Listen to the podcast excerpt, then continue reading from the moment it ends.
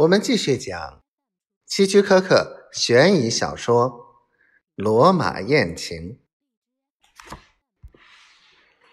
我留下来与他共进晚餐，那真是我这辈子见过的最丰盛的晚餐：龙虾、火鸡、牛羊排、馅饼、水果，还有杜松子酒。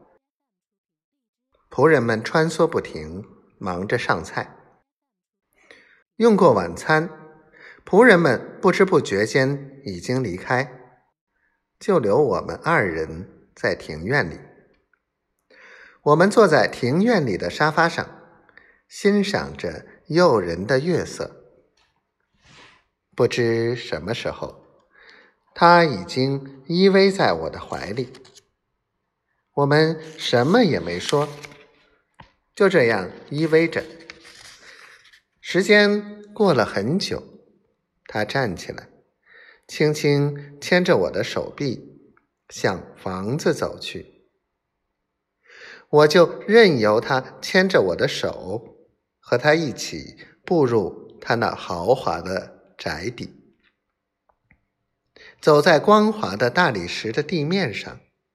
我们的脚步声在宽阔的大厅里回响，可这脚步声还不如我的心跳声来得更强烈。我感觉到我的心在紧张的跳动。难道这是恐惧吗？不，绝不是。当浪漫来敲门的时候，我绝不会恐惧。相反。我会兴奋的开门迎接他，在他的引领下，我们走上楼梯，直接来到他的卧室。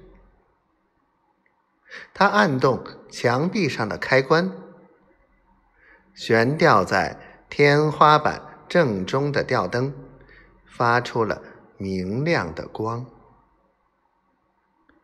首先映入眼帘的是房间中央一只豪华的大床，在床头还挂着一张他的全身照片。